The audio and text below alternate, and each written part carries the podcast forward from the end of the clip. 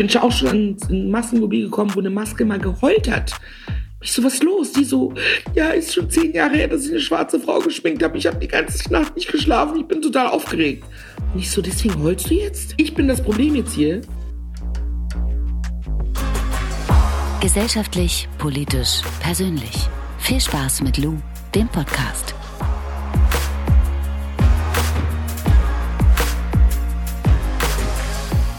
Letzte Woche bin ich Corona-bedingt ausgefallen. Diese Woche freue ich mich umso mehr, dass ihr wieder am Start seid zu einer neuen Lou-Podcast-Folge. Mein heutiger Gast ist Schauspielerin, Moderatorin und sie ist Aktivistin. In einem Interview hat sie mal gesagt, ihr stellt mir immer wieder dieselben Fragen, ihr wollt immer denselben Bullshit von mir hören.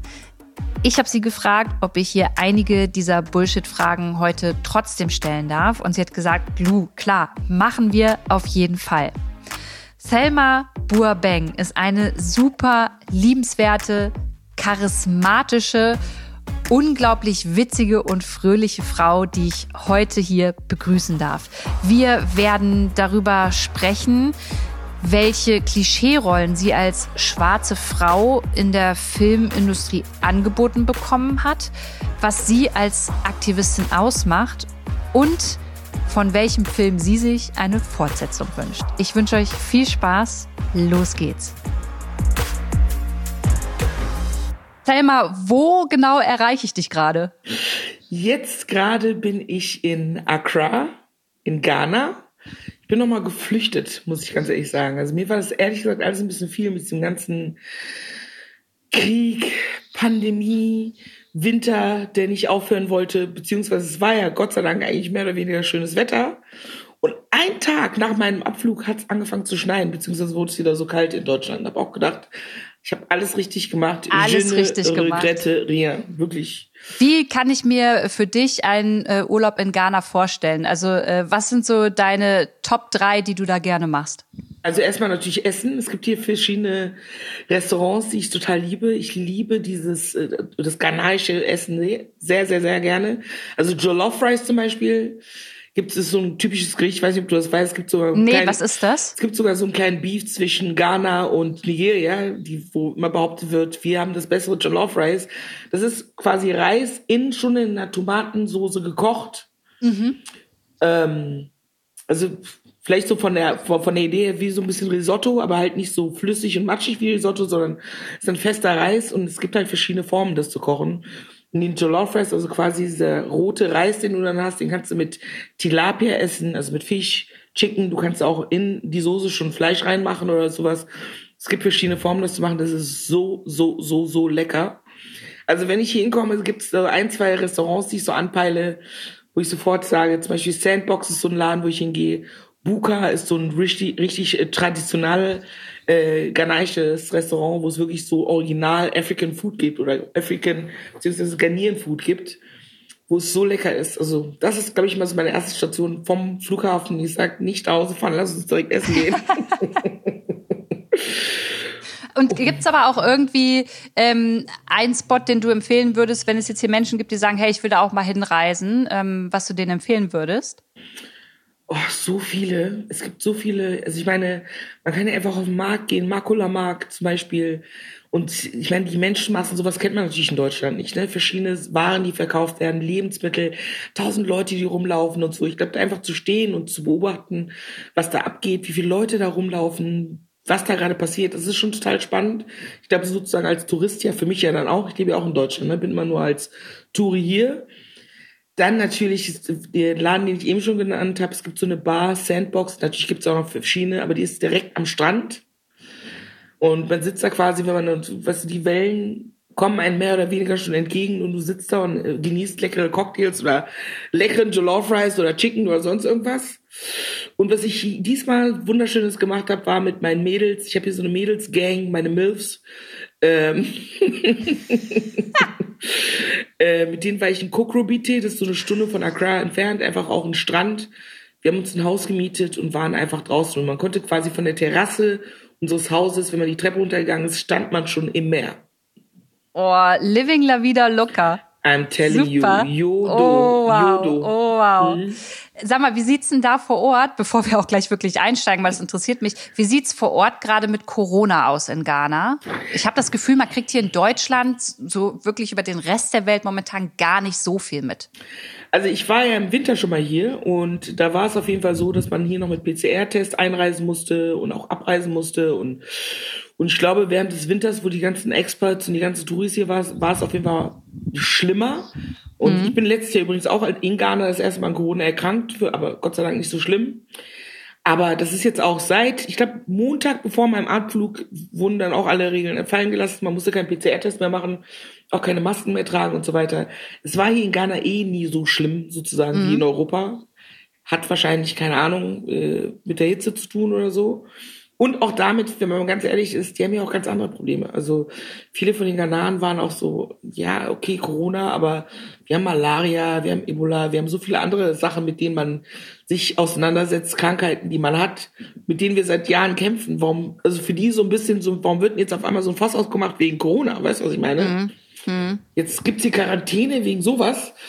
Also es waren ganz viele, die, glaube ich, irgendwie ganz anders oder viel ich würde fast sagen, locker damit umgegangen sind als äh, in Deutschland. Weil die jetzt viel mehr gewohnt sind.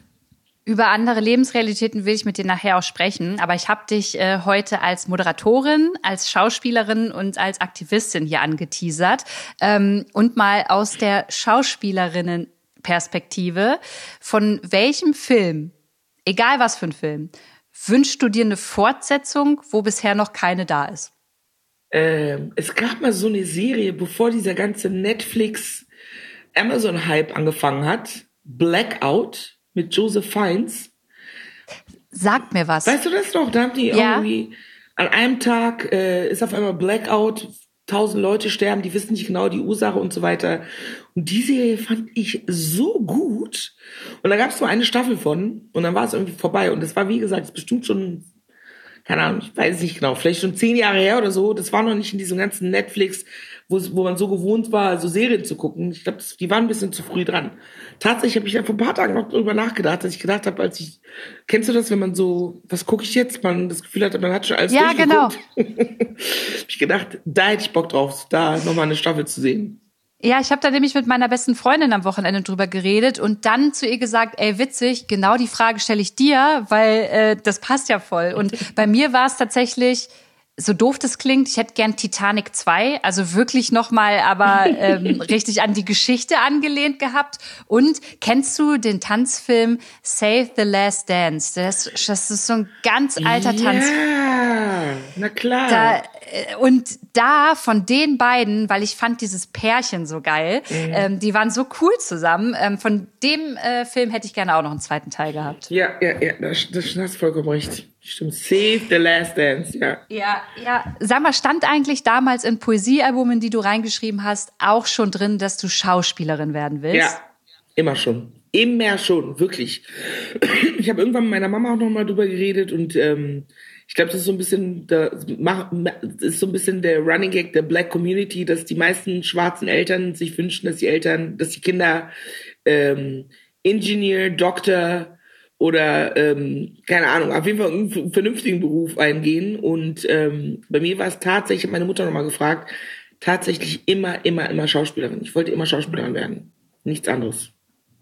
Wir haben uns ja kennengelernt ähm, auf der Premiere einer Dokumentation, einem äh, Dokumentarfilm von Natalia Wörner, äh, A Woman's Story. Und da sind wir beide drin zu sehen. Mhm. Und in der Doku sprichst du unter anderem äh, darüber, dass du zu Beginn deiner Karriere als schwarze Frau äh, immer diese Klischee-Rollen angeboten bekommen hast. Kannst du mal erklären, was du damit meinst? Damit meine ich, dass ähm, man muss sich vorstellen, ich habe ähm, sozusagen die Schauspielschule gemacht, was eh schon krass ist, dann sozusagen zu sagen, man wird Schauspieler, man kämpft sich so durch, auch gegen seine Eltern, die eigentlich wollen, dass, ne, man kommt extra nach Europa, damit die Kinder ein besseres Leben haben und dann will die Schauspielerin werden. damit ist sie eh nicht klargekommen. Das heißt, da schon gegen verschiedene Widrigkeiten angekämpft, dann die Schauspielschule absolviert und nach der Schauspielschule gemerkt, okay, die Leute wollen mich gar nicht besetzen als die Frau, die sie vor sich sehen eine kölsche, rheinische, witzige, dominante Frau. Weißt du, ich hätte ja alles mhm. spielen können. Und die Anfragen, die kamen oder Angebote, die ausschließlich kamen, waren Refugees, Dienstmädchen, Putzfrauen, Sklaven oder Prostituierte, die gar kein Deutsch sprechen oder gebrochenes Deutsch sprechen. Und das war jetzt mein Schlag ins Gesicht, wo ich gedacht habe, okay, das heißt, ihr wollt noch nicht mal, ihr seht mich vor euch stehen, so wie ich bin, und ihr seht, dass es Afrodeutsche gibt, die offensichtlich auch Deutsche sind, auch hier aufgewachsen sind und sich als Deutsche identifizieren. Aber ihr wollt nun ein Abbild von mir präsentieren, von dem ihr glaubt, so müssten schwarze Menschen im deutschen Fernsehen präsentiert werden. Das war schon hart. Und hast du aber da was gesagt? Also hast du, gab es da Widerstand deinerseits? Immer, immer. Also ich meine, klar war es dann oft die Überlegung, macht man das jetzt, macht man das nicht. Aber im Nachhinein, wenn ich diese ganzen Rollen nicht gespielt hätte, dann hätte nichts auf meiner Vita gestanden und dann wären keine weiteren Rollenangebote bekommen oder ich hätte auch nicht die RegisseurInnen kennengelernt, mit denen ich dann in Zukunft gearbeitet hätte, tatsächlich. Ich habe aber immer dieses Thema angesprochen. Am Set, ich war auch früher schon auf Panels eingeladen, wenn es dann irgendwie beim Münchner Filmfest oder in anderen Kontexten um diese Themen ging, um Diversität und Besetzung und so weiter. Ich habe immer meinen Mund aufgemacht und immer gesagt, dass ich finde, dass das nicht geht und dass die Zeiten sich geändert haben, dass ich keinen Bock habe, immer dieselben Fragen zu beantworten und so weiter. Also genau. Und, und gab gab es da auch mal eine Situation, aber äh, in der du das gesagt hast und äh, dann der Regisseur zum Beispiel gesagt hat, alles klar, du hast total recht, das können wir so nicht machen, wir schreiben das Drehbuch noch mal rum, weil ansonsten ist das hier voll das Klischee, das wir abgeben meine, meistens ist ja, wenn du am Set stehst und drehst, ist der Drops ja meistens schon zu spät, ja. Aber es kann schon sein, dass es mal Situationen gab, wo die dann gedacht haben, okay, oder wo man ne, nochmal über Szenen reden konnte und sagen, oder ich gesagt habe, ich sag das nicht, auf gar keinen Fall. Ich kann das nicht bringen oder mit dem Regisseur nochmal diskutiert habe und gesagt hat, äh, was soll ich da machen? Warum soll ich das machen? Und so, wo ich dann bestimmte, mein bestes Be Lieblingsbeispiel dafür ist, habe ich schon tausendmal erzählt, wo ich in einem Tatort äh, eine Geflüchtete gespielt habe und in einem Haus von der Therapeutin oder so. Also die nimmt mich auf und versteckt mich sozusagen im Haus, weil ich verfolgt werde. Und dann bin ich in ihrer Wohnung alleine und dann sagt der Regisseur zu mir, jetzt gehst du in die Küche und wunderst dich über die Mikrowelle und wunderst dich über den Fernsehen und wunderst dich über den Kühlschrank. Und ich so, ähm, warum? What? Er so, ja, weil du das nicht kennst. Ich so, und warum kenne ich das nicht? Weil du aus Afrika kommst. Oh, ich bin, wenn du mir sowas erzählst, also ich finde stark, dass du drüber lachen kannst, aber verletzt dich sowas nicht auch in dem Moment komplett? Na klar verletzt mich das. Also, Lisa, das Ding ist, wenn ich jedes Mal anfangen würde, mich aufzuregen, beziehungsweise ähm, anfangen würde, mich ähm, emotional reinzusteigern, wenn mir solche Sachen passieren, dann könnte ich mir die Kugel geben. Weil ich glaube, tatsächlich kannst du wahrscheinlich die meisten POCs fragen, so Mini-Aggressionen, komische Blicke, Sprüche, die passieren einem fast jeden Tag. Ist natürlich noch schlimmer am Set und in so einem Kontext. Und na klar ärgert mich das total. Ich kann jetzt darüber lachen, weil, wie gesagt, ich habe es schon tausendmal erzählt und im Nachhinein ist diese Story auch einfach völlig absurd. Aber ähm, klar ist das total verletzend. Und vor allem nicht nur verletzen, sondern man ist so richtig so, really? Ist das ein Ernst? Ja, also, du bist ein, du bist ein Regisseur, der hier in Deutschland lebt und ähm, ich bezeichne dich, würde ich auch als intelligenten, fortschrittlichen Menschen bezeichnen. Und das, so siehst du das? Also du hast das Gefühl, Menschen, die aus Afrika kommen, die wissen nicht, wie eine Mikrowelle aussieht oder was? Ernsthaft? Und irgendwo ist es ja auch wieder so diese, diese Unverhältnismäßigkeit du als schwarze Frau, wenn du Schauspielerin werden möchtest, bist erstmal davon abhängig, in diesem System, in diesen Strukturen Jobs anzunehmen, damit du Referenzen hast, damit du gesehen wirst, so. Und dann werden dir solche Rollen gegeben und wenn du die alle ablehnen würdest, dann wärst du nicht sichtbar. Mhm. Ähm, und das ist ja ein Problem. Hast du das Gefühl, dass sich jetzt 2022 da schon eine Menge getan hat und diese Strukturen so ein bisschen aufgebrochen wurden?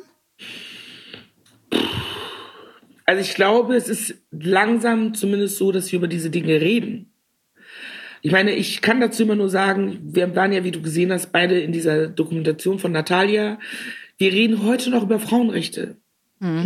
Wir reden heute noch darüber, dass Frauen nicht gerecht bezahlt werden. Wir müssen immer noch den Internationalen Frauentag feiern, wie sonst was, damit man uns sieht und sagen, wir sind hier und guck mal, was wir alles geschafft haben. Ich sitze so oft vor Kolleginnen, die mir sagen, dass ihre männlichen Kollegen so viel mehr verdienen als sie. Und ne, also es sind, es sind so viele Situationen, über die wir noch reden. Da reden wir jetzt nur über Frauen und Männer. Mhm. Jetzt kommen jetzt seit, sagen wir mal, seit zwei, drei Jahren kommen jetzt erst die ganzen intersektionalen Gruppen dazu. Also ich würde sagen, seit zwei, drei Jahren, seit Black Lives Matter, es gibt eine größere Sichtbarkeit für BIPOX, also äh, Black Indigenous People of Color und auch sozusagen Transmenschen, äh, non-binäre Menschen, Menschen mit Behinderung, wir kommen jetzt auch langsam mal in Erwähnung. Also wir reden mhm. jetzt, also es geht ja jetzt darum, erstmal zu sagen, okay, die sind da, die sind sichtbar, wir sehen die. Aber ich kann dazu nur sagen, also wenn wir immer noch darüber reden, dass Frauen nicht äh, gleichberechtigt behandelt werden in dieser Welt, dann haben wir noch einen sehr, sehr langen Weg vor uns. Also ich glaube schon, es gibt ja mittlerweile auch Studien, unter anderem auch von ähm, Maria Furtwängler, das war ja auch Teil unserer Dokumentation mit Natalia, ähm, dass sie erhoben werden, diese Zahlen mittlerweile. Was total schön ist, das hat Maria auch nochmal gesagt, dass das, dass man weg kann von diesem Gefühl dass man immer nur gesagt hat, man hat so ein Gefühl von, jetzt gibt's Fakten und Zahlen, die sagen, nee, es sieht so und so aus. Mhm. Es gibt viel mehr männliche Regisseure. Geschichten um Frauen handel, behandeln immer Liebe und Dramen und Verzweiflung und meistens jagen die den Mann hinterher. Frauen ab 50 existieren im deutschen Fernsehen gar nicht mehr. Also es sei denn, es geht um ihre Wechseljahre oder die haben irgendein anderes Problem. Also, also all diese Dinge, und äh, BIPOX sind sozusagen nochmal noch mal, noch mal in einer ganz anderen Kategorie erfasst. Es geht ja jetzt erst los zu gucken, mhm. wie kann man die überhaupt erfassen? Also da sind wir jetzt an dem Punkt. Wie kann man die überhaupt mhm. erfassen? In welchem Kontext ist es denn wirklich rassistisch, wenn man über die redet und wer redet über die und in welchem Kontext werden die überhaupt in Filmen aufgenommen? Es gibt genau. noch, Entschuldigung. Nee, Entschuldigung, ich wollte dich nicht unterbrechen. Ich wollte nur sagen, es gibt noch ganz, ganz viel zu tun. Also ich glaube, wir sind jetzt sozusagen an einem Punkt, wo wir endlich darüber reden, aber dass sich jetzt super viel geändert hat, würde ich jetzt nicht behaupten. Ja, und gerade in der Filmindustrie, ich habe vor zwei Monaten war ich auf einem Dreh und ähm, da war auch eine schwarze Frau in einer Maske und wir wurden geschminkt. Und ähm, es war niemand da, der sie schminken konnte, so wie sie eigentlich geschminkt werden sollte fürs Fernsehen, weil ähm, keiner, wie soll ich sagen, da darauf spezialisiert oder ausgebildet ist. Ähm, eine schwarze Haut ist ja eine andere als als von einem weißen Menschen. Das ist so, so Quatsch, Luise. Wirklich, das muss ich ganz ehrlich sagen. Also als Make-up-Artist muss ich ja ganz ehrlich sagen, was ich verstehen kann, ist, wenn du sagst, ich habe das noch nicht so oft gemacht. Übung macht den Meister, keine Frage. Mir ist es auch schon so oft passiert, dass ich ans Set gekommen bin, die mich erstens fragen, ob ich mein Make-up selber mitgebracht habe. Damit fängt es schon an. Hast du dein Zeug mitgebracht? Wir haben nicht deine Farben. Würde sich nicht lohnen, hier so dunkle Farben zu kaufen. Und ich mache das schon immer extra, wo ich aber so denke, ich muss jetzt hier an einem Filmset mein Make-up mitbringen. Nummer zwei, ich komme ja auch mit gelernten Text ans Set. Weißt du, wenn ich ans Set komme, komme ich auch nicht und sage dem Regisseur, oh, mal gucken, was jetzt passiert. Wir können ja mal ein bisschen improvisieren. Ich habe mich vorbereitet. Das heißt, wenn ich weiß, dass eine schwarze Frau am Set ist, mittlerweile, es gibt YouTube-Tutorials, man kann die SchauspielerInnen anrufen und sagen, lass uns eine Maskenprobe machen, was ja auch ganz normal ist, dass man das macht. Weißt du, dass man sagt, irgendwie, lass uns treffen. Äh, es, man kann sich schon dementsprechend vorbereiten. Ich, hab, ich bin wirklich auch traumatisiert, wenn ich sowas höre, regt mich das richtig auf, weil ich bin auch schon an ein Maskenmobil gekommen, wo eine Maske mal geheult hat. Ich so, was los? Die so, ja, ist schon zehn Jahre her, dass ich eine schwarze Frau geschminkt habe. Ich habe die ganze Nacht nicht geschlafen. Ich bin total aufgeregt. Und ich so, deswegen heulst du jetzt? Ist das dein Ernst? Also, nee, versteh mich nicht falsch. Also, das war da und danach bin ich dann aber hingegangen und habe halt darüber gesprochen, also im Nachhinein, weil ich sehe das genauso wie du. Ich sehe das wie du, dass es keine Besonderheit sein darf, wenn eine schwarze Person ans Set kommt und geschminkt werden möchte, dass dann halt niemand da ist, der das kann und dass alle damit überfordert sind. Das ist ja total verletzend und es war eine ganz unangenehme Situation in der Maske und ich dachte so, Leute, das steht doch von Anfang an fest, so ihr wisst doch, welche Leute kommen, ihr wisst doch, ihr habt doch Fotos, ähm, ihr habt eine ähm, eine Biografie von den Leuten wahrscheinlich irgendwie, so einen kleinen Steckbrief, wer das jetzt ist, dann müsst ihr euch darauf vorbereiten. Und das meine ich damit, ähm, dass ich das Gefühl habe, dass in der, also generell überall, aber auch in der Filmindustrie noch eine Menge zu tun ist, weil ähm, schwarze Menschen da nicht als Selbstverständlichkeit mitgedacht werden. Das ist wirklich traurig. Also ich, wie gesagt, ich kenne das auch, dass ich dann reinkomme und dann so, oh, mal gucken, das wird aber jetzt, jetzt mein Experiment. Ich bin, nee, ganz im Ernst. Du bist kein Experiment. Ich bin kein Versuchskaninchen, äh, kein Experiment. Du kannst dich nicht an mir ausprobieren und gucken, wie es wird. Und danach stell, stell ich mich so vor die Kamera. Weißt du was, du fass mich nicht an, ich schmink mich selber. Alles gut. Dann mache ich es lieber selber, als äh, zusehen zu müssen, wie irgendwie Maskenbilder und heulen meinetwegen. Und ich mir vorkomme wie eine Krankheit. Das war eigentlich das Stimme. Ich habe mich richtig schlecht gefühlt, habe gedacht, oh, die heult jetzt wegen mir ich bin das Problem jetzt hier. Nee, also ich finde, wie du schon sagst, um 2022 darf und sollte sowas nicht mehr vorkommen. Und ich glaube auch, also wie gesagt, das ist nicht mein Metier, aber als Maskenbildnerin müsstest du eigentlich auch in der Lage sein, Menschen jeglicher Couleur zu schminken. Asiatinnen, ja. Latinas, Schwarze, Weiße. Also das ist doch die Bandbreite, das macht doch erst interessant, oder nicht? Dass ja, man, voll. dass man es kann. Und wir sprechen nachher erst über deinen Aktivismus und äh, auch, wie man vielleicht ein guter Ally oder eine Verbündete sein kann. Aber genau an dem Punkt finde ich, an alle, die jetzt gerade zuhören, dass es die Aufgabe von, von uns oder von mir dann ist, die nicht äh, betroffen ist als äh, marginalisierte Person, ja, ähm, dann hinzugehen zum Sender oder das zu sagen und äh, da einmal klar zu machen, das geht gar nicht so. Weil letztendlich, wenn du das machst, dann bist du wieder die wütende schwarze Frau, die hingeht und mhm. sich beschwert. Und ähm, dann wird das wieder so abgetan. Mhm. Und deswegen ist es ganz, ganz wichtig und meine und eure, wenn ihr zuhört, Aufgabe, finde ich, genau sowas dann sichtbar zu machen und anzusprechen. Ja. Ich glaube, anders geht's einfach nicht. Was sie sagt. Es, es ist echt äh, krass. Ähm, du hast mal in einem Interview erzählt, und das hast du auch gerade eigentlich schon erwähnt, dass du immer wieder dieselben Fragen gestellt kriegst und eigentlich die Leute immer wieder, ich zitiere, denselben Bullshit von dir hören wollen. Mhm. Kannst du das noch mal ein bisschen erklären, was du genau damit meinst? Ja, diese ganzen Themen, ähm, ich glaube, vor kurzem erst hatte ich äh, nochmal von meiner PR-Agentur, dann ging es eigentlich darum, dass wir gesagt haben, wir wollen jetzt mal in eine andere Richtung gehen, dass man empowernde Interviews gibt, ne, dass es so darum geht, was haben wir, weil unabhängig davon, dass es total schlimm ist und anstrengend ist für BIPOX, immer diese selben Fragen zu ihrer Rolle, Rassismus und so diesen Themen zu beantworten, gibt sie auch total geile Sachen. Mittlerweile gibt ja auch viele von uns, die viele geile Produktionen machen. Ich bin ja auch jemand, der viele, viele Sachen macht. Also ich finde, es gibt super viele interessante, spannende Fragen, die man mir stellen kann. Und da war, glaube ich, die eine der ersten Fragen des Interviewers, ähm, ob ich finde, dass Schwarze im deutschen Fernsehen auch Anwältinnen und Polizistinnen und so weiter spielen sollen. Ich so, ich so, seriously? Ist das denn ernst? Also erstens mir überhaupt diese Frage zu stellen, so, die beantwortet sich ja selber. Und darüber, also das ist das empowernde Interview. Da fangen wir an, dass du mir jetzt die Frage stellst, ob, ob ich es okay finde, Schwarze auch normale Rollen spielen. Was ist das für eine Frage? Also, aber genau so habe ich dem diese Frage auch beantwortet und war so, sag mal, Typ, was laberst du da? Ich verstehe diese Frage gar nicht. Natürlich will ich das und ich will aber genau über diese Themen eigentlich mehr reden. Aber die Tatsache, dass du mir diese Frage stellst, zeigt leider, dass es anscheinend immer noch total notwendig ist. Und für uns ist es ja immer wieder dieses in der Spirale, wenn man immer das Gefühl hat, es geht immer so weiter, man stellt immer wieder dieselben Fragen, man beantwortet dieselben Fragen. Damit ist ja die Frage, ob sich Dinge verändert haben, ja auch schon fast wieder beantwortet. Ja, hast du absolut recht. Und gleichzeitig denke ich mir halt immer, ich dachte auch vor unserem Interview, habe ich dich ja gefragt, darf ich die Themen ansprechen, ist das in Ordnung? Ähm, und habe halt gleichzeitig gedacht, ja, warum mache ich das eigentlich? Und dachte dann, ja, weil viele der Menschen, die mir zuschauen, glaube ich, immer noch nicht genug gehört haben und das Thema wieder zur Seite gepackt haben und vielleicht schon wieder das Gefühl haben, ja, ist ja alles in Ordnung, pa passiert ja gar nicht mehr so oft. So deswegen ist es so ein schmaler Grad, finde ich, zwischen darüber reden und nicht darüber reden. Aber für dich ist es ja so, glaube ich jetzt, egal ob privat oder beruflich, du wirst ja immer mit deiner Hautfarbe und mit dem Thema Rassismus konfrontiert. Egal, ob du eigentlich willst oder nicht. Selbst wenn du einfach mal einen chilligen Tag haben willst, du wirst jeden Tag damit konfrontiert. Und ich kann mir natürlich überhaupt nicht vorstellen, wie sich das anfühlt. Ich glaube nur, dass es ziemlich beschissen ist.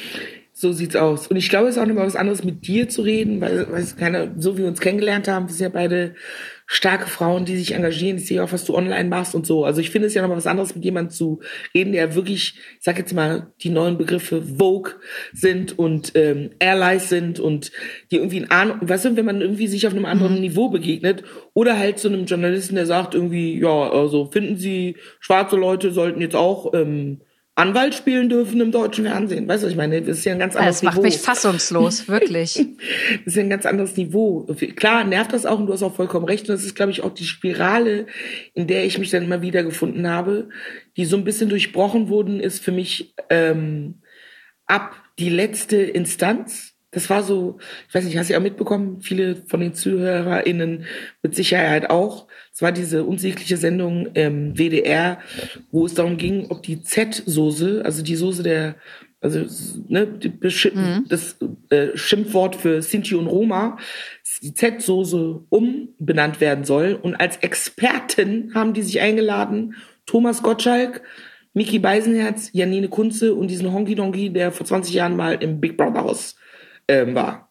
Die haben sich eingeladen und haben die auf so schlimme Art und Weise über dieses Thema geredet. Und ich glaube, viele, für viele aus unserer ähm, Community und für mich auch war das nochmal so ein Schlag in die Fresse, weil es war genau im Rahmen dieser ganzen, wir sind alle so diverse und setzen uns mit diesem Thema auseinander und äh, interviewen schwarze Leute und in jeder Werbung sind jetzt Schwarze und auf allen Plakaten sind Schwarze und wir sind so vogue und reden die ganze Zeit darüber, heal the world, make it a better place. Und im Endeffekt ist das, das auch noch eine Wiederholung in der Sendung, wo die da sitzen und wirklich auf unverschämteste Weise über diese äh, Menschen reden respektlos und sich auch noch ein bisschen lächerlich darüber machen, dass es Leute gibt, die natürlich nicht finden, dass diese Z-Soße so benannt werden, also dass sie so weiterhin so bezeichnet werden soll. Das sei überhaupt nicht so schlimm. Es gäbe nur so ein paar Leute, die sich so anstellen. Ich glaube, Janine Kunze meinte, sie hätte Freunde, die fänden das alles nicht so schlimm und es sind nur zwei, drei Leute, die sich aufregen und so. Wo ich gedacht habe, das war noch, mal für mich ein Punkt. Ich weiß gar nicht warum, weil in dem Jahr war ja noch kurz vorher war Dieter Nuhr wegen alles hast. Es waren ja so viele Sachen. Es war gefühlt irgendwie jede Woche was anderes, aber für mich war das nochmal so ein Schlag in die Fresse, weil ich das Gefühl hatte, okay, dieses ganze Gerede von mir und auch von anderen Leuten aus der Community bringt überhaupt nichts. Das war wirklich so meins. Ich habe gedacht, okay, Thelma, was machst du hier eigentlich? Konzentrier dich lieber auf deine Leute, auf deine Community. Versuch deine Energie auf äh, deine Leute, meine Sisters und Brothers äh, zu konzentrieren, für die ich ja diese Dinge ja auch mache, statt versuche, weiterhin zu versuchen, weiße Menschen aufzuklären. Es bringt überhaupt nichts, weil es nicht böse gemeint und ich unterstelle überhaupt nicht, dass, äh, wenn ich das jetzt sage, dass die meisten Leute Nazis sind, aber ich glaube trotzdem, dass ganz viele Menschen der deutschen Bevölkerung genau das so sehen wie die. Nicht böse gemeint, weißt du, die sitzen jetzt nicht zu Hause und sind so, ah, sondern die denken wirklich so. Kann man auch sagen, Z-Soße, das N-Wort ist auch kein Problem. Ich esse doch gern Döner, ich bin kein äh, Rassist. Mhm. Weißt du, was ich meine? Mhm. Also, aber genau das ist das Problem. Dieses nicht ernst nehmen, so eine Sendung auszustrahlen, dann nochmal zu wiederholen, dann erst nach einem Shitstorm sich zu entschuldigen und dann, um dann wieder zu sagen, huh, tut uns leid. Und auch immer wieder diese tut uns leid Nummer, wirklich der Drops ist auch gelutscht. Denkt mhm. einfach mal nach, bevor ihr handelt. Im mhm. deutschen Fernsehen, wo ich GEZ-Gebühren für bezahle übrigens. Mhm. Ja, und gleichzeitig als weiße Person eine Frage, also eine Nachfrage dazu. Ich weiß, vor zwei Jahren, bevor oder zweieinhalb Jahren, habe ich mal ähm, auf Instagram über die AfD gesprochen und habe einen Politiker kritisiert, der sich über eine schwarze Person lustig gemacht hat und habe das Zitat ähm, von dem halt ausgesprochen. Und in diesem Zitat, das war war das N-Wort. Mhm. Das ist, ist ich habe das im Zitat habe ich es ausgesprochen und ähm, habe dann sofort verstanden, also als ich darauf angesprochen wurde, habe ich dann sofort verstanden, dass es absolut daneben war. Ich habe das rausgenommen. Auch ich habe mich entschuldigt, weil ich dachte, ich kann das ja nicht so stehen lassen. Ich, ich kann mich auch nicht rechtfertigen dafür. Ich kann einfach nur sagen, Entschuldigung. Und äh, hier ist jetzt mein Punkt, die Verantwortung, dass ich mich weiterbilde und äh, dass ich auf jeden Fall Menschen äh, den, die Plattform gebe, die das verletzt hat und die mi, mir und anderen auch sagen, äh, warum das verletzend ist. Und dann dachte ich gleichzeitig wieder, krass, und jetzt soll wieder eine schwarze Person die Bildungsarbeit aber machen. Also weißt du, was ich meine? Ich finde es voll schwierig, ähm, in der Gesellschaft, wie kann ich als weiße Person anderen Menschen aus der Gesellschaft, die nicht betroffen sind von Rassismus, sagen, dass sie sich richtig verhalten sollen und gleichzeitig, wie sollen sie sich mit Fehlern verhalten? Ich finde es auch schwierig, es ist wirklich auch ein Teufelskreis. Und wie gesagt, ich kann immer nur wiederholen, dass dieser Prozess ja gerade erst begonnen hat, weißt du? Mhm. Also es geht, wir sind ja jetzt erst darüber, genau das ist nämlich das, was passiert, dass man überhaupt anfängt, über solche Dinge zu reden. Wie soll man denn mit bestimmten Sachen umgehen und so? Und ich kann auch da nicht für alle schwarzen Menschen sprechen, weil die anderen sind, es gibt Leute, die sind viel krasser traumatisiert als ich, die haben ganz andere Erfahrungen gemacht als ich. Es gibt schwarze Menschen, die mir sagen, die haben gar keine Rassismuserfahrung in ihrem Leben gehabt oder setzen sich jetzt erst auch mit auseinander. Ich kenne Schwarze oder viel, auch sagen wir Mixed People, die sagen, die sind in einem ganz anderen, vielleicht viel weißeren Kontext groß geworden und setzen, lesen selber jetzt die Bücher von Alice Hastas und Tupoka und setzen sich jetzt und denen wird jetzt auch klar, oh Gott, in was für einem rassistischen System lebe ich eigentlich. Das heißt, es ist total schwierig, also auch für uns sozusagen, in diesem System, wie man richtig damit umgeht. Und ich glaube, wichtig ist tatsächlich, genauso wie du es gesagt hast, immer zuhören, also dem gegenüber zuhören, weil das, was ich festgestellt habe, die erste Reaktion, wenn es um solche Dinge geht, ist, dass die Leute ja immer erstmal pisst sind. Nee, das war nicht so gemeint. Ja, unterstellst du mir jetzt, ich bin Rassist. Was? Nee, äh, du kennst mich doch und so. Darum geht's ja nicht. Es geht ja nicht, ob ich dich kenne oder ob wir uns mögen. Wir bauen alle Scheiße und wir sind alle rassistisch sozialisiert, inklusive mir. Ich habe in der Grundschule auch rassistische Songs gesungen. Also es war halt einfach so. Auch mit dem N-Wort. Die haben wir alle zusammen in der Klasse gesungen. Und ich weiß, dass ich als Kind auch gedacht habe, hm, was ist hier los? Aber es war halt in der Grundschule beziehungsweise in den weiterführenden Schulen auch. Das war dann normal. Oder auch, dass in Politikunterricht oder in anderen Unterrichtsfächern das N-Wort äh, benutzt wurde oder andere rassistische Begriffe benutzt wurden. Und ich weiß, dass es auch da immer Momente gab, wo ich gedacht habe, so, hm, ist das okay? Aber ich bin so groß geworden. Es gab so einen Edeka-Markt bei uns mhm. um die Ecke, wo ich groß geworden bin, wo wir jeden Tag einkaufen gegangen sind. Und die Frau in der Wursttheke hat mir da noch irgendwie eine Wurst zugesteckt und mich aber beim Kassieren mit dem N-Wort beschimpft. Weißt du? Also, das war, wir sind alle rassistisch sozialisiert und ich glaube, das muss erstmal ankommen bei den Leuten. Das ist, mhm. glaube ich, das, was mich jetzt auch gerade grundsätzlich so ein bisschen aufregt an dieser ganzen Wannabe-Wokeness, die gerade stattfindet, so in unseren Medien, in der Welt. Und dann posten alle eine schwarze Tafel und sind dann auch Airlines und Black Lives Matter und in jeder Werbung sind jetzt Schwarze. Und bei, bestes Beispiel für mich ist immer Parship. Parship ist, äh, habe ich dann irgendwann gesehen, überall in der Stadt waren so Plakate mit Parship-Werbung, wo nur Schwarze drauf waren. Aber wenn du auf parship.de gehst, Findest du da gar keine Schwarzen? Ich so, gut, wenn er jetzt schwarz ist, dann suche ich wieder mal einen schwarzen Mann. Ich bin bereit. Parship, let me see. Alle elf Minuten verliebt sich einer bei euch, habe ich gehört. Und dann gehst du da auf die Seite und da ist, sind überhaupt keine. Das ist genau, und das ist halt Tokenismus. Genau so das, was ist so Fassadenbemalung. Nach außen soll das mhm. alles schön hin, aber wenn du in die Firmen reinguckst, arbeitet da vielleicht eine schwarze Person oder eine, eine türkische Person oder so. Und es gibt überhaupt diese Airline-Ship gar nicht. Deswegen, ich will sagen. Das gebe ich ehrlicherweise gerne weiter, wenn ich dir kurz dazwischen reden darf, weil äh, Parship ist tatsächlich ein Kooperationspartner von mir. Und das ist wieder etwas, was mir überhaupt nicht aufgefallen ist. Und an diesem Punkt ist es jetzt meine Aufgabe, das auf jeden Fall intern zu diskutieren oder das weiterzugeben oder das zu kritisieren. Aber siehst du, das ist mir nicht mal aufgefallen, ehrlich mhm. gesagt. Mhm. Genau, das meine ich. Und ich glaube, das ist ja auch okay. Ich finde es auch okay, wenn man sich sozusagen als Firma oder so jetzt sozusagen wird, machen wahrscheinlich jeder auch auf die bestimmten Themen stürzt und sagt, ist doch jetzt genau die richtige Zeit, um Schwarze noch präsenter zu machen. Aber das ist auch eine Form von Tokenism.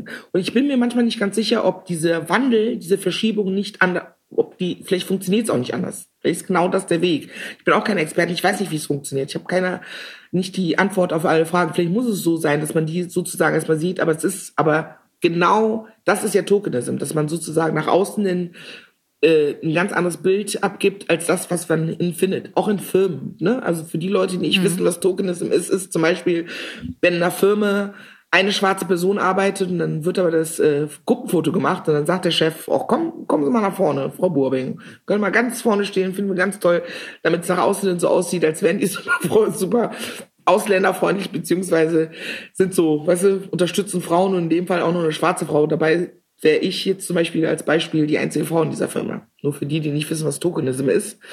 Ähm, und wie gesagt, ich glaube, vielleicht ist das der Übergang, vielleicht muss das so funktionieren, aber Fakt ist, meiner Meinung nach ist das Aller, Allerwichtigste, deswegen vielleicht auch die Bücher von Alice Hastas, von Tupoka, sich weiterbilden.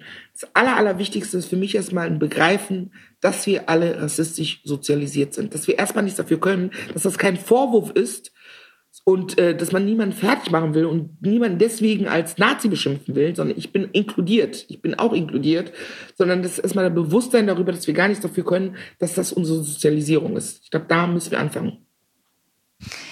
Jetzt bist du ja auch als Aktivistin unterwegs und ich würde gerne wissen, wann das bei dir angefangen hat, dass du für dich, also nicht das gemerkt hast, aber vielleicht auch nach außen gesagt hast, ey, ich bin nicht nur Schauspielerin, ich bin eben auch Aktivistin. Kam das einfach mit der Zeit oder gab es so einen Moment, an dem du entschieden hast, okay, das will ich jetzt auch wirklich sichtbarer machen? Das ist so witzig, dass du das sagst, weil genau darüber habe ich jetzt auch nochmal nachgedacht. Was war so ein fließender Übergang? Also ich habe mich nie aufgestellt und wollte jetzt Aktivistin werden, sondern ich glaube, durch dieses meinen Mund aufmachen, auch in der Branche. Ich weiß nicht, ob du dich noch erinnerst, da ähm, Willkommen bei den Hartmanns, so ein Kinofilm, der vor ein paar Jahren mal im Kino war, da ging es darum, 2015 oder so, ging es genau um die Geflüchtetenkrise und dann nimmt eine Familie einen schwarzen Jungen auf und es ist so eine Comedy und so, also. Ich gucke mir normalerweise so flache deutsche Comedy-Filme ehrlich gesagt gar nicht an, aber äh, ich habe schon mal davon gehört. Und das Krasse war halt, dieses Plakat erschien und der Film heißt Willkommen bei den Hartmanns und der Einzige, der nicht auf dem Plakat war, war der Geflüchtete, um den es geht in dem Film. Nur die ganzen weißen Superstars, nur der nicht. Und ich habe das Plakat gesehen und ich war so, wirklich, ich war so, wollen die mich verarschen? Wollen die mich verarschen? Ist so der Einzige, der bei euch nicht willkommen geheißen wird, ist der Geflüchtete, um den es geht. Und da habe ich einen Post gemacht und das ging dann irgendwie, weiß ich, in meinem Rahmen sozusagen viral. Ich glaube, da war ich noch gar nicht so richtig auf Instagram, sondern auch eher auf Facebook. Und dann haben tausend Leute kommentiert, bis der Regisseur sogar angefangen hat, darunter zu schreiben, sich zu entschuldigen. Ja, die Plakate wurden so schnell gedruckt und da, da, da. Und es gibt Plakate, auf denen er drauf ist und so. Aber die meisten Plakate, die man in der Stadt gesehen hat, waren halt ohne ihn. Wo ich so dachte, willkommen bei den Hartmanns heißt der Film. Und der Typ, um den es geht, ist noch nicht mal drauf. Ich so, wow. Message not received. Das war so ein Punkt, wo dann plötzlich Leute mir, mir geschrieben haben, waren so, ey, Thelma, danke für deinen Aktivismus, danke. Das war zum Beispiel so ein Punkt, wo ich dachte, so krass, ähm, das war gar nicht meine Absicht. Also ich habe mich nicht zu Hause hingesetzt, habe gedacht, jetzt so Freedom Fighter mäßig, ich mache das jetzt, sondern es war wirklich aus einem Impuls, einer Wut heraus, weil ich gedacht habe, das kann nicht wahr sein. Und ich glaube, durch solche Aktionen wurde mir erstmal bewusst, dass das so eine Form von Aktivismus ist. Also sozusagen den Mund aufzumachen, sich zu trauen. Es kamen auch ganz viele, die immer meinten, boah, ist total mutig von dir. Und ehrlich gesagt habe ich auch im Nachhinein immer gedacht, so stimmt, ist voll mutig von mir, weil auch in dieser Branche, ich meine, es war eine große Produktionsfirma, äh, die kriegen das natürlich mit. Ähm, ich wurde dann auch persönlich angeschrieben von dem Regisseur und von der Produktion und bla bla bla. Ähm, die kriegen das natürlich mit und wurde dann auch tatsächlich von anderen Leuten auch gewarnt, Leider auch von ein paar Sisters, muss ich ganz ehrlich sagen. Das hat mich am meisten enttäuscht. Die meinten, ich, hm, müsste mal ein bisschen vorsichtiger sein und gucken, mit wem, wann ich was sage und so. Nicht, dass ich abgestempelt würde, werde als anstrengende schwarze Frau und dass sie nicht mehr mit mir arbeiten wollen. Da meinte ich so, sorry, rewind. Nicht, dass die nicht mit mir arbeiten wollen. Ich glaube, du hast hier was falsch verstanden. Ich will nicht mit denen arbeiten. Ich will nicht mit Leuten arbeiten, die Rassisten sind oder die es nicht checken oder nicht in der Lage sind, irgendwie, weißt du, ähm, sich dann zumindest in so einem Fall zu entschuldigen. Also wenn die mich danach, nachdem ich sowas hervorhebe, auch noch zum, zu, zu, zum Buhmann oder Buhfrau machen mhm. und dann deswegen keinen Bock haben, mit mir zu arbeiten, dann, ja gut, dann eben nicht. Und wie war das nach Black Lives Matter? Hat sich da für dich nochmal äh, der Aktivismus irgendwie auf so eine äh, neue Stufe gestellt, dass du gesagt hast, okay, wir müssen das jetzt mal greifbarer machen, weil das geht so nicht weiter? Ich glaube eh, dass sozusagen für viele Beatbox die letzten zwei Jahre, zwei, drei Jahre ziemlich krass waren, auch was so Jobs und so. Das auf einmal klingelt ja mein Telefon ständig und es gab Leute, die waren so, ja, wir haben hier so eine Sendung und möchten das Kelmer Burb, wir können uns niemanden anderen vorstellen, als das Kelmer Burbing das moderiert. Ich so, laber nicht. Ganz im Ernst. Also, glaube ich dir nicht. glaube ich euch wirklich sowas von gar nicht, dass ihr euch niemanden anderen vorstellen könnt als ich, weil mich gibt's schon ganz, ganz lange. Und auf einmal könnt ihr euch niemanden anderen vorstellen als mich. Also sorry. Also, weißt du, es war natürlich auch im Laufe des äh, Black Lives Matter mhm. ist auch gut, dass die dann nochmal gucken und sagen, okay, wir müssen tatsächlich gucken, dass wir andere Leute hier nach vorne bringen. Finde ich auch okay, dass das dann funktioniert. Aber das ist ganz viel passiert und aber das für mich das äh, Schönste oder Wichtigste, jetzt auch unabhängig von der Filmbranche, was für mich passiert ist, und das glaube ich, meine bis jetzt stärkste Form von Aktivismus war, ich habe die Black Women Matter Gruppe gestartet. Ich habe bei den ganzen Demos meine ganzen Sisters gesehen, also man kennt sich ja auch so zum Teil entweder aus der Branche oder auch vom Feiern oder so. Und wir waren natürlich dann zu so vielen auf diesen Demos. Es war auch voll schön, hat total viel Kraft gegeben tatsächlich zu sehen, dass es so viele von uns gibt Genau, und dann habe ich meine ganzen Sisters getroffen und wir hatten, uns ging es allen wirklich auch richtig, also mir, ich, es war richtig schlimm. Also nicht, dass es vorher, ich bin ja auch nicht wie viele erst seit Black Lives Matter Aktivistin, ne? Also das ist auch so ein Ding. Ich mache das ja schon total lang, aber das war nochmal so geballt mit diesen ganzen Infos und so. Mir ging es nicht so gut und habe gedacht, ich brauche jetzt noch mehr Community und Leute, mit denen ich darüber reden kann, die das noch mhm. besser verstehen und so weiter. Und habe einfach so eine WhatsApp-Gruppe gestartet. Hab so, ich so, komm, lass uns treffen und gucken, dass wir uns gegenseitig empowern oder einfach füreinander da sind und austauschen. Und es ist innerhalb von kürzester Zeit, ich glaube, innerhalb der ersten Woche waren dann 50 Leute in der Gruppe, dann 60, dann 100 und wurde es auf einmal voll viel. Da war ich so, krass, jetzt ist hier ein richtiger, wir sind ein richtiger Verein. ist ja richtig Verantwortung, ist nicht nur so ein Sammelsurium von Leuten, sondern jetzt muss man richtig anfangen zu organisieren. Auch wenn man sich trifft, ist ein ganz anderes, äh, eine ganz andere Dimension, die sich dann öffnen. Und mittlerweile sind wir auf WhatsApp kannst ja nicht mehr Leute aufnehmen als 256, also es ist voll. Es gibt eine Warteliste es gibt aber auch eine Gruppe in Köln. Also es gab eh schon eine Gruppe in Köln, aber die haben sich auch nochmal neu formiert. Sisterhood Köln. Dann gibt es nochmal Black Women Matter in Frankfurt. Und äh, da ist auch, da sind auch ganz viele Leute in der Gruppe. Und wir treffen uns, wir haben uns in den letzten zwei Jahren, so oft es geht, dann auch ne, unter Corona-Umständen getroffen, empowered, Workshops gegeben, ausgetauscht, zusammen meditiert, gesungen, getanzt, gegrillt, gegessen, im Garten abgehangen. Und aber auch unabhängig von diesen äh, sozusagen physischen Treffen gab's, äh, gibt es natürlich ständig oder täglich Bewegung im Chat, wo es angeht, mhm. darum geht, sich gegenseitig Jobs auszutauschen, wenn irgendwelche rassistischen Angriffe sind, es hatten wir leider schon ein paar Mal, dass Leute in unserer Gruppe, unter anderem alles hasst das auch wegen Dieter Nur, da haben wir uns alles zusammengetan, haben einen offenen Brief geschrieben, haben den Sender angeschrieben, Interviews gegeben und so. Also wir sind so eine richtige 300 Frau starke Armee. Das, ist richtig schön, das hört sich voll gut an. Aber wenn du das erzählst, bleibt noch ein Fragezeichen bei mir im Kopf. Ähm, wie könnt ihr als Aktivistinnen, das frage ich mich generell echt oft, wie macht man ähm, sein Erfolg messbar? Also geht das überhaupt? Klar, du kannst jetzt sagen, okay, der eine Erfolg ist, dass ihr euch untereinander supportet. Ähm, aber der andere Punkt wäre ja der, dass man dann auch probiert, mit dem Aktivismus irgendwie Strukturen zu durchbrechen? Also kannst du das für euch messbar machen irgendwie? Mm, ich glaube, was schon viel passiert, ist dadurch, dass wir schon auch wirklich auch einflussreiche und tolle Frauen auch in der Gruppe haben, auch mit einer großen Reichweite und so. Ähm, dass das schon dazu führt, dass wir dann auch so zu Interviews eingeladen werden, dass die vom WDR, die Intendanz dann sagt, komm, wir setzen uns mit euch zusammen an den Tisch und so. Also es verpufft da nicht so komplett, sondern es werden dann schon Leute von uns auch eingeladen, um dann über bestimmte Themen zu sprechen.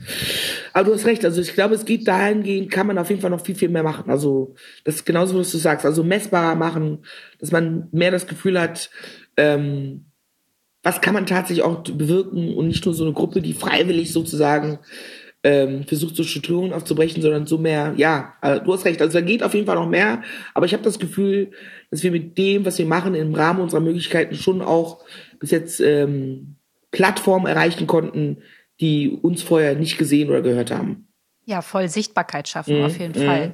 Und äh, jetzt hast du gerade von einem Tisch geredet. Das wird ja oft so ein bisschen auch bildlich äh, als Synonym dafür genutzt. Hey, an äh, diesem Tisch reden wir über Herausforderungen, unter anderem auch, äh, wie wir den Rassismus aus unseren Strukturen vielleicht rausbekommen. Muss es immer in Zukunft der Tisch sein, an dem du mit sitzt, oder müssen nicht ganz neue Tische gebaut werden? Also wie funktioniert es? Genau das, was du sagst. In meinem letzten Interview mit Rosa Mack ähm, habe ich auch gesagt, ich meinte auch so, let's build our own table. Weil ich glaube, das war genau, das war eigentlich das, um nochmal den äh, Kreis zu schließen zur letzten Instanz. Ich glaube, vor diesem ganzen Ding habe ich immer noch gedacht, ey, ich würde gerne mit euch an einem Tisch sitzen. Macht doch mal Platz. Lasst uns doch dazu, lasst uns einfach alle gemeinsam reden. Wir wollen einfach nur ein Teil dieser ganzen Gruppe sein. Lasst uns doch einfach dabei sein. Lasst uns doch einfach mit euch zusammensitzen. Es will euch keiner was wegnehmen, sondern ganz im Gegenteil, wir wollen euch bereichern. Also das müssen die auch mal checken. Dass es einfach nur auch zu ihrem Vorteil ist und tatsächlich auch wirtschaftlich gesehen. Weißt du, also auch wenn man sagt, man lässt den ganzen Aktivismus weg und die äh, äh, Nächstenliebe, sondern es geht ja wirklich auch, wir können euch auch tatsächlich nutzen. Benutzt uns.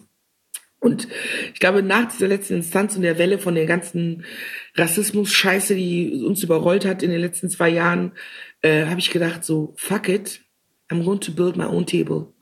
Meinen eigenen Tisch mit meinen Leuten, mit leckerem Jollof Rice und geilen Gerichten und geilen Leuten und geilen Ideen und geilen Rezepten und geilen Zukunftsvisionen und geilen Frauen.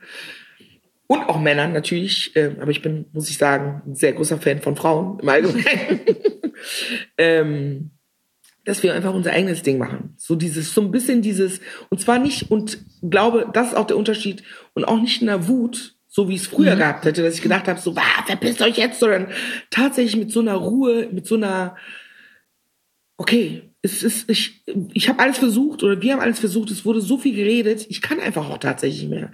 Es ist so anstrengend, ich kann nicht mehr, ich will auch nicht mehr. Ich habe das Gefühl, es bringt nicht so viel letztendlich müssen sozusagen die Leute, die es nicht gecheckt haben, ich lade die weiterhin dazu ein, sich zu mir an den Tisch zu setzen. Aber ich möchte nicht mal an eurem Tisch sitzen. Weißt du, was ich meine? Mhm. Die, die es mhm. gecheckt haben, kommt gerne dazu und lasst uns gemeinsam irgendwie planen und die Zukunft stehen. Aber diese komische Runde, die jeder macht, mit dem ganzen Hickhack und jede Woche was Neues und jede Woche ein neues Rassismus-Thema und äh, nee, ich bin kein Rassist und war nicht so gemeint und noch irgendwelchen komischen Bezeichnungen, mit denen man sich auseinandersetzen muss, da habe ich keinen Bock mehr drauf.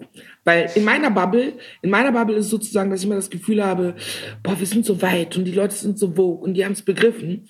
Und dann sitze ich letztendlich, um mal ein banales Beispiel zu nennen, aber doch irgendwie am Theater wieder. Ich bin am Schauspielhaus in Zürich zum Beispiel, im Theater neben einem Kollegen, der mit mir diskutiert, warum er das N-Wort sagen will.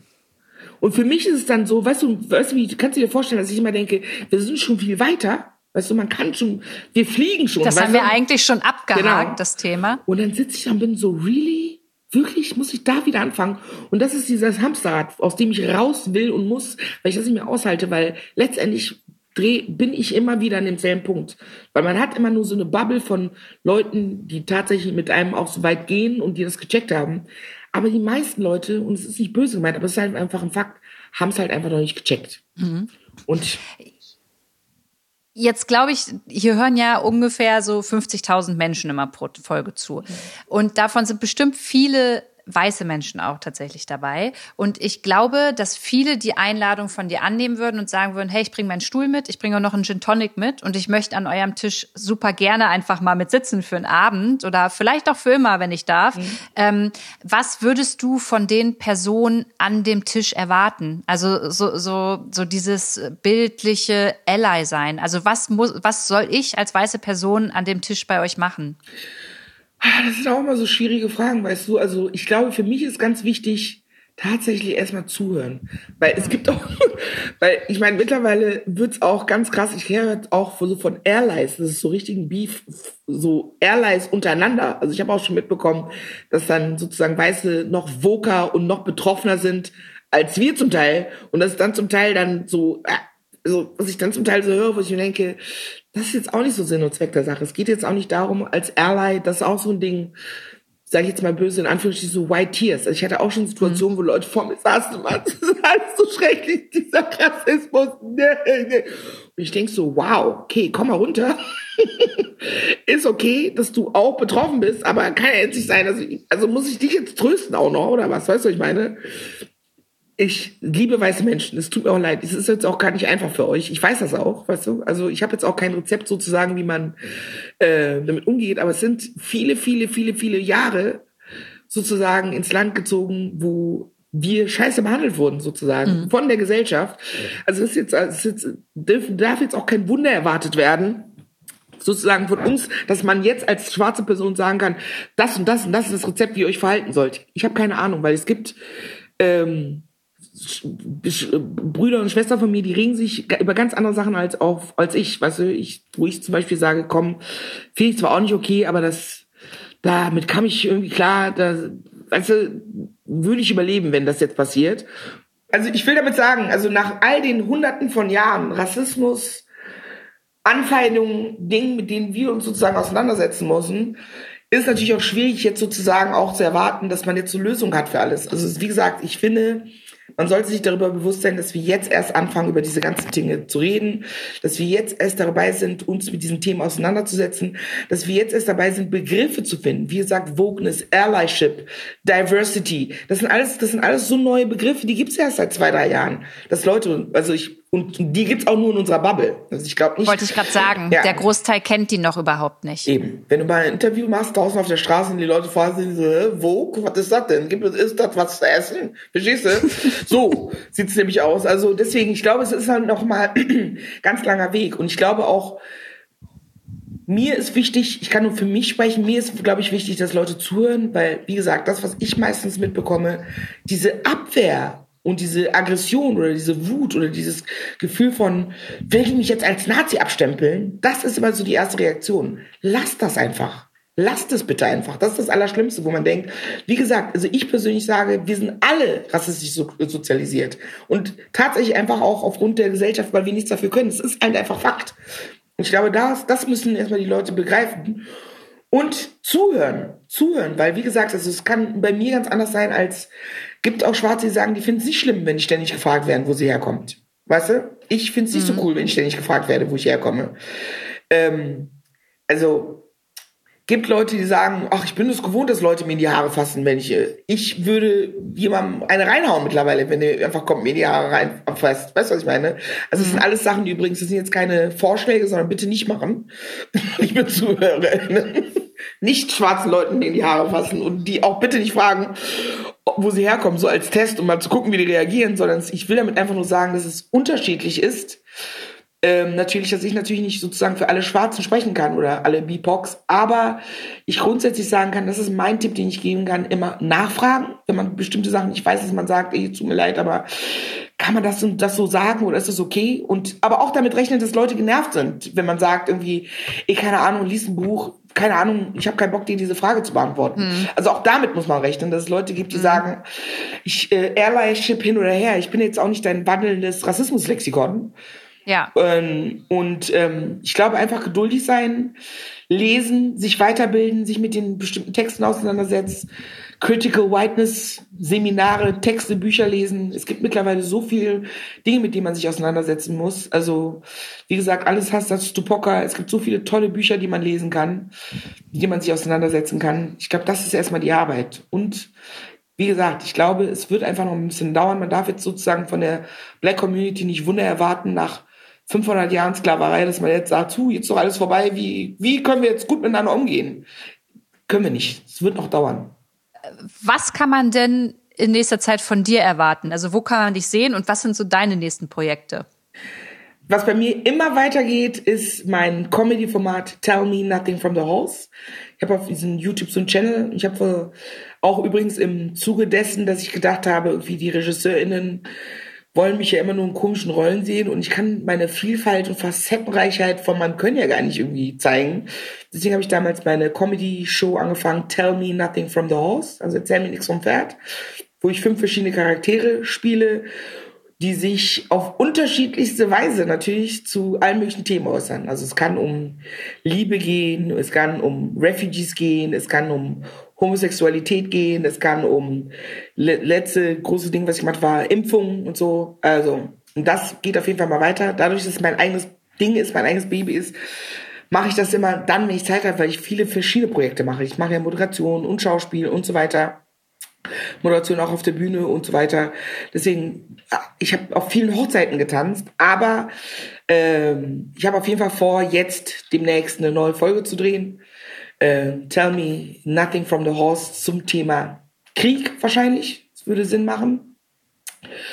Und ähm, da könnt ihr mich mal sehr gerne supporten. Da freue ich mich total, wenn Leute natürlich mir folgen, sich das angucken, kommentieren, mir Tipps geben oder sagen, was ihnen gefällt oder was ich weitermachen kann.